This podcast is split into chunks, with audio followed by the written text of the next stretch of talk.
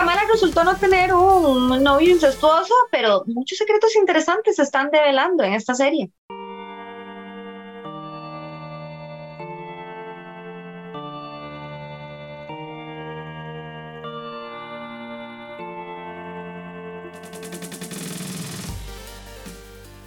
Bienvenidos amigos a un programa más de Dungeons and Geeks. Aquí Laura Elizondo los saluda para darles la más cordial bienvenida al tercer episodio de Miss Marvel, donde aprendimos un montón de cosas súper interesantes, muchas teorías por ahí que mucha gente tenía fueron totalmente desbancadas y se viene información aún más, más interesante en los episodios por venir.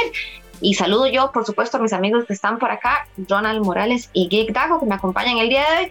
Steven no nos puede acompañar, pero él está en espíritu con nosotros, siempre acá. Dago, ¿cómo estás? Te saludo. Saludos, Laurita, saludos, Ronald, y a toda la gente bonita que nos acompaña. Sí, bastante cosas nos explicaron en este episodio. Eh, ya nos, por ejemplo, creo que lo más importante, Ronald, es este asunto de que no hay una relación sancarleña, no señores, no son familia pueden gustarse, pero mae, a pesar de que muy bonito era ahí a Kamala con, con este compa, Ramcar, creo algo parecido, eh, mae, pobrecito Bruno, mae, cada vez que sale Bruno, mae, le tira al compa y yo, mae, este, este mae está en un durísimo y la verdad es que me gustaría verlo con Kamala, Yo el espíritu de Steven está con nosotros. Saludos, Dago, saludos, Lado, saludos a todos los que nos acompañan, porque yo le voy a decir lo siguiente: yo quiero que Bruno se vuelva villano. Piensen un toque, piensen un toque. Tiene todas las habilidades para hacerlo. Es un experto en tecnología. La tecnología en Marvel siempre genera así como ese tipo de cosas. Villanos, lo está tratando mal este Mae. Kamal lo tiene frencionado está perfecto para que el mal se convierta en un villano que viaje por dimensiones o una cosa por el estilo. O sea, ahí está. No sé cuál personaje podría ser, pero ahí está. Antes de seguir con la teoría, recordarles que estamos en Facebook, Instagram, Twitter, que con nuestro community manager, el tío Donion, que siempre ahí les comparte información, memes y por algún extraño motivo, últimamente muchas fotos de Thor semidesnudo. Y aparte de eso, no lo podemos culpar nuestras versiones en audio en Spotify, iTunes y Google Podcast, donde también nos pueden seguir y a través de nuestros amigos de Narrativa X que reproducen nuestro contenido a pesar de las bromas sobre la relación sancarleña de Kamala. Chiquillos, este, sí, concuerdo. A ver, ya hablando más en serio, bueno, no, eso también en serio. Yo quiero que Bruno sea malo, pero este, y que Kamala aprenda una difícil lección, pero vivan los villanos. Steven, eso va por vos. Este, yo sí les digo una cosa, este episodio tuvo mucha exposición, es cierto, mucha explicación, mucha, mucha hablada en cierta forma, pero muy necesaria. A mí realmente me está gustando el manejo, el desarrollo de esta serie. Creo que eso es algo que en otras series habíamos em, tal vez adolecido, digamos, porque por ejemplo, en Moon Knight, que nos gustó mucho, pero Moon Knight siempre tenía esta cosa como de eso, pero ocupo que me expliquen, ocupo que me expliquen, ocupo que no sé qué. Yo siento que esta serie llegó y jaló el gatillo de explicar las cosas que tenía que explicar en un momento muy apropiado, donde todo estaba funcionando muy bien, no se siente que ha pasado demasiado tiempo para recibir estas explicaciones. Entonces, yo sigo muy satisfecho con el producto de Miss Marvel. Sí siento que ha hecho una serie de cambios profundísimos, Dago, ¿verdad? En, en Kamala y en otros personajes, pero es importante, digamos, considerar que estos cambios que ha hecho les han funcionado relativamente bien hasta el momento. Sí, a ver, este episodio nos trajo muchas preguntas, y eh, respuestas, y me parece que, que el, producto viene a lo que vinimos, creo yo, Ronald, ahorita. Este asunto de que, inclusive voy a compararlo con otra serie que está sacando Disney Plus en este momento, bueno, ya terminó por dicha, que no vi Mae, que no fue una cuestión ahí que hasta los dos últimos episodios la cosa se puso aquí, pero los primeros cuatro fue relleno. Y creo que Capitana Marvel, justo por ser un producto tan desconocido para la mayoría de la gente, creo yo que puede ir por ahí ahorita. Eh, este producto divinieron a lo que vinimos, porque tenemos que avanzar con la historia y yo creo y tengo la esperanza, la verdad, de que esto conecte con muchas más cosas, porque yo creo que ah, vamos a hablar de lo que pasó en el episodio, pero la verdad quiero que hablemos del futuro, porque todo lo que vimos, ¿para dónde vamos? No, y me parece muy interesante ver pues la inclusión de estas cosas y de verdad cómo se va a desarrollar. Yo creo que yo creo que lo bueno de mis Marvel chiquillos es que también están empezando como con un están empezando como con un lienzo vacío, digamos, con un lienzo en blanco si lo queremos ver así, ¿verdad? Están cambiando muchísimas cosas con respecto al cómic, ¿verdad? Entonces están, están dándonos un producto un poco tal vez digamos, ya conocido, pero también con elementos nuevos. Entonces es muy interesante ver dónde está, va a conectar y yo creo que va a conectar más adelante. De hecho, mis Marvel nos han dado bastantes referencias a otros, a otras franquicias, a otros productos. Por ejemplo, Bruno había mencionado hasta el Dr. Selvig en el episodio anterior, si mal no me equivoco. Entonces es interesante ver cómo están conectando las cosas. Llegando un poquito a lo que pasó en el episodio, bueno, tenemos la introducción de estos de los Jean, ¿verdad? Que es un poco diferente, ¿verdad? A la historia original de Miss Marvel, porque y ya vamos a entrar aquí en territorio del episodio. Se nos revela que Miss Marvel no era una inhumana, como era el, el, el terror que tenía Ronald de los inhumanos otra vez por acá pero nos revelan que es parte de los Jin, ¿verdad? Nos revelan otra cosa, nos revelan un poco de los clandestinos, ¿verdad? Que es como se hacen llamar este grupo. De hecho, no hay mucha información. Yo como no conocía mucho de ellos, la verdad, me puse a investigar un poquito del tema. Inclusive en los cómics no hay muchísima información sobre los clandestinos, entonces creo que aquí Marvel tiene una gran oportunidad de desarrollarlos a un nivel muy interesante y ver cómo vamos conectando esto. A final de cuentas, si Marvel quiere empezarse a meter en el multiverso, Ronald, ahorita es el momento de que empiecen entonces a conectar a conectar todas estas cosas y a conectar todas estas series con todos los productos, o al menos la mayoría. Sí, es extraño, ¿verdad? Yo, yo sentí en este episodio em, algo que, que, esperaba haber sentido en Doctor Strange, por ejemplo, que fue esta referencia a realidades alternas, a cómo operan en, en diferentes lugares, cómo hay otras cosas que están que se están involucrando, ¿verdad? La mención del de, doctor Selvig me parece muy interesante porque incluso recordemos que cuando conocemos al doctor Selvig, ¿verdad? En la primera película de Thor, él está justamente hablando sobre esta posibilidad de que los reinos se alineen, ¿verdad? Y todo el mito de, de Brasil, los nueve reinos y todo esto. Entonces, ya ahí hace mucho tiempo tenemos una referencia muy directa.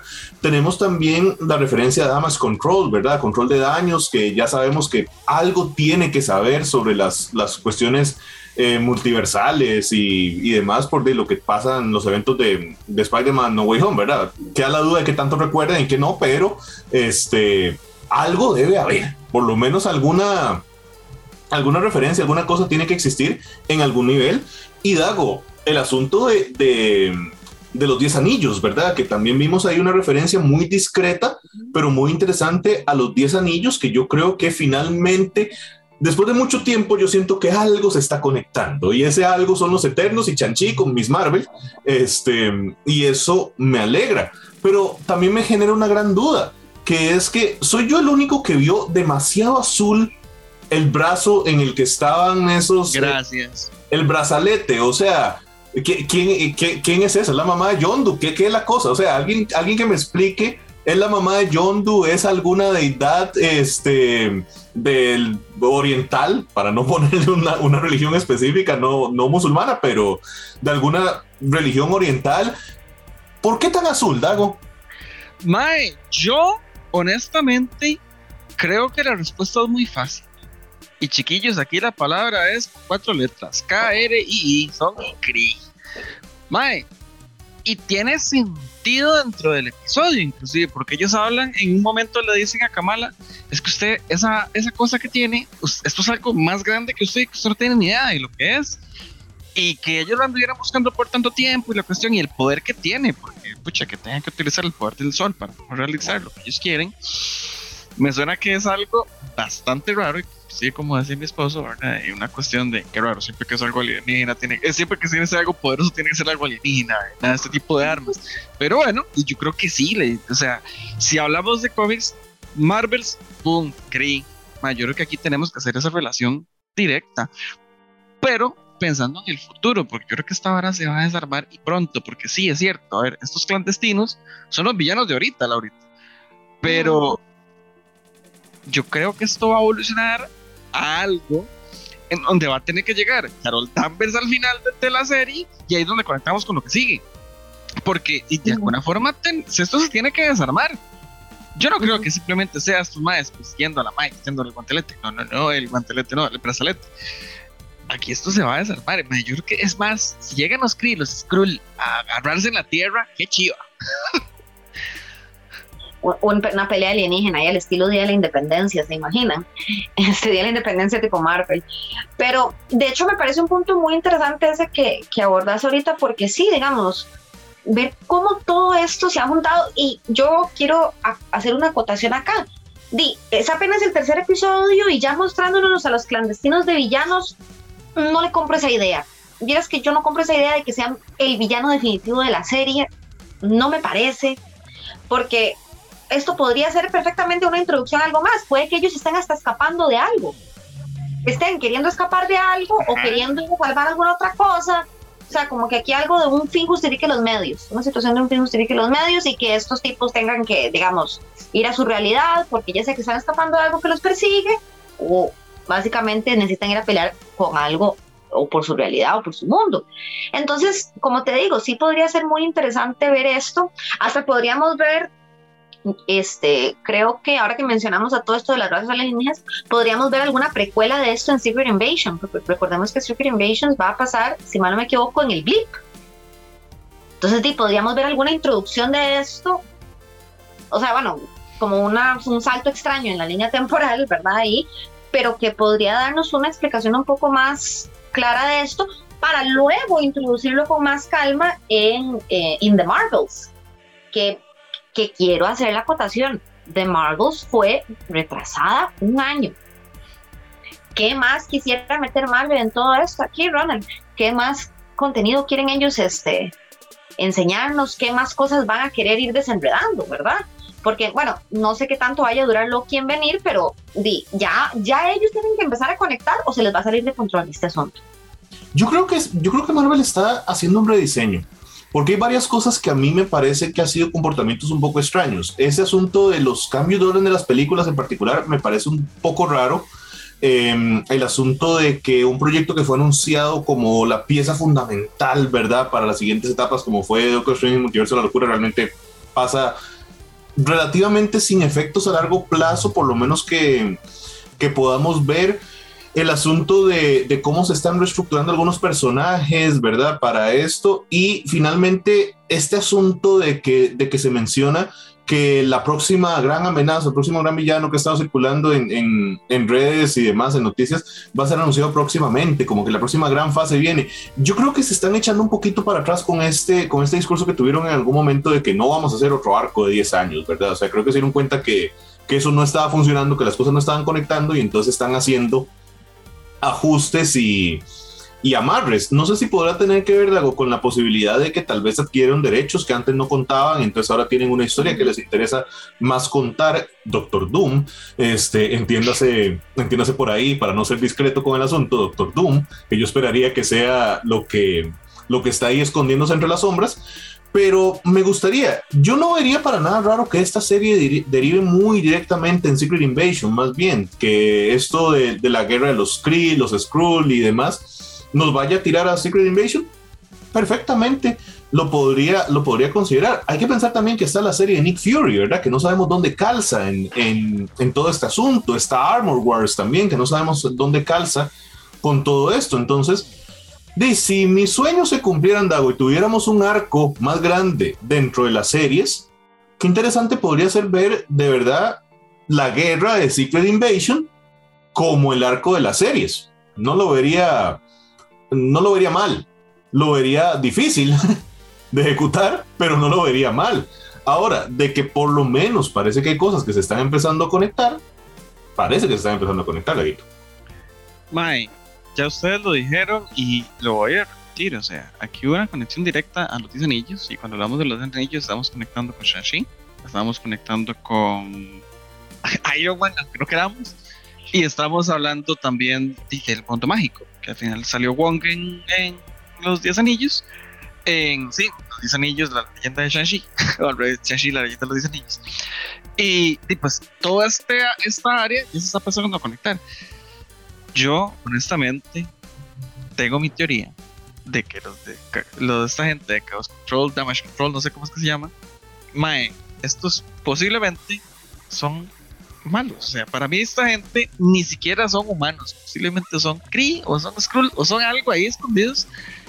Porque están como muy, muy ensañados con, los superpoderes. Yo creo que esta gente viene con, la típica eh, eh, estrategia Skrull, divide y vencerás. Entonces esta gente está tratando ahí de, separar a todo el mundo y hacer lo que ellos puedan. Y me gustaría mucho que terminemos. O sea, a mí me gustaría que esta serie termine con Secret Wars. Haciendo un punto de aparte, quiero hacer, decir algo de la serie que tuve que haber dicho desde el principio y lo he dicho en varios episodios. Madre, cómo me gusta, chiquillos. El asunto, no voy a decir inclusión, de representación de la serie. O sea, el papel que le dieron a la, a la, a la comunidad musulmana como, como grupo religioso, como comunidad unida y que celebraban la me pareció fenomenal. Inclusive, Laura, el papel que le dan a jugar al clérigo de, de, ellos, no sé, no sé cómo le llaman a su líder religioso, pero al líder religioso como una persona cercana a la familia, que da buenos consejos. Yo inclusive me atrevo a decir de que con la conversación que tuvo él con Kamala, eh, señor, es para que sepa que Kamala es la superheroína. Pero y, si ese señor no se dio cuenta después de eso, manda huevo. Manda para, pero me gustó mucho, me gusta mucho todo esto. Yo creo que también, para añadir un poquito de algo a lo que decís, este, la escena cuando, por ejemplo, ellos llegan a hacer como el raid en la mezquita y ellos muy educadamente les piden que se vayan de la mezquita, pero muy asertivamente también. Me gustó muchísimo, me gustó muchísimo esa escena porque yo creo que, yo creo que es una deuda que, América, que los Estados Unidos tenía con la comunidad musulmana sabemos muy bien que la historia con la comunidad ha sido muy, muy tensa, o sea, por sobre muchísimos años, siempre la representación, la representación ha sido muy negativa. Lo que Ronald había dicho en episodios anteriores de lo de la, del Allahu Akbar, ¿verdad? Que, que en este episodio lo volvieron a hacer.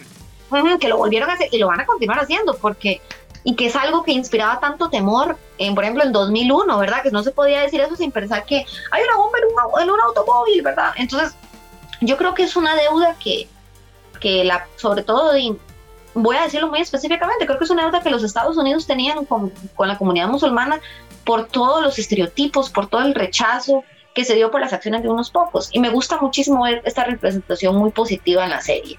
Al que no le guste, simple y sencillamente no la vea. Pero sí me gusta muchísimo y yo creo que da muy... Y, y es una buena representación, Daguito, es una buena representación sin ser una inclusión forzada que pasa muchísimo últimamente. Este, y lo vemos en todo aspecto, no solo con la religión, lo vemos con movimientos sociales, lo vemos con movimientos políticos. Vean el Pride, se ha vuelto completamente un movimiento económico, más que un movimiento social. Y me gusta mucho ver cómo la serie lo ha estado tratando muy bien y vamos a ver qué sigue tratando más adelante. Está haciendo, bueno, ya volviendo un poquito a temas de Marvel, está haciendo Marvel muy ambicioso o si va a conectar las ideas, Ronald, ¿qué te parece? No, es que yo, creo que eso no es ambición, esa es su receta. El MCU existe porque conectaron cosas. O sea, nadie dijo necesitamos una película de Iron Man. Cuando salió la primera Iron Man, nadie estaba pidiendo, no había una comunidad de gente pidiendo a gritos una película de Iron Man. Ellos le apostaron a lanzar una película de Iron Man y empezar a conectarlas y listo. Y eso es lo que los hizo exitosos el resentimiento de cierto sector del público, ¿de dónde viene? De eso mismo, de que las cosas ahorita no se están conectando o no se entienden cuáles son las conexiones si uno no se va a revolcar cómics y especular dónde se podrían pegar las cosas. Entonces, yo creo que no pueden dejarle esa tarea al público. Creo que ese es su deber de presentar esta historia como algo más coherente. Entonces, no creo que se trate de ambición. Realmente me inclinaría más a pensar para cerrar el video de algo, de que Marvel se dio cuenta que eso no le estaba funcionando tan bien y que necesitan volver a lo comprobado y saber que necesitamos un nuevo gran villano y un nuevo arco, ¿verdad? Que nos lleve hacia, hacia un lugar más aterrizado. ¿Que puede incorporar elementos nuevos? Sí, los puede incorporar. ¿Que pueden ampliar el universo teniendo las series y teniendo un montón de cosas? Sí, lo pueden hacer. Pero no pueden descartar la receta original porque si no el público no va a reaccionar como reaccionó durante los 10 primeros años, durante la saga del infinito. Sí, eso que vos decís tenés la boca repleta de razón, diría mi mamá. Mae, uh, en la receta Marvel, esta, esta fórmula Marvel les funcionó y nos, la vendieron muy bien. O sea, yo creo que los, fans estamos aquí porque justamente nos gustó su receta, su fórmula. Que ellos les dio miedo a este asunto de que la mayoría de la gente eh, decía, cuando llegue el final con Thanos, ya la gente va a quedar asqueada en las películas de superhéroes. Y veamos la, la escena del frente, ¿verdad? Warner y, y DC hicieron y han hecho hasta lo imposible por tratar de competir contra, contra Marvel y, y honestamente yo creo que se dieron cuenta que no pudieron y ahora están volviendo a su fórmula que darles películas standalone a los personajes y les ha ido mucho mejor con eso. Bueno, llevan poquitas, pero les ha ido mejor. Marvel, di, supongo que comieron gallina ahí, les dio miedo, intentaron ir por otro lado y ahora, como dice Ronald, se arrepintieron y están tratando de nuevo a, a enrumbarse. Pero es cierto, los fans los sentimos súper atropellados. Soy Ronald Morales, Geek Dago y Laura Elizondo, otro episodio de Dungeons and Geeks. Hasta la próxima.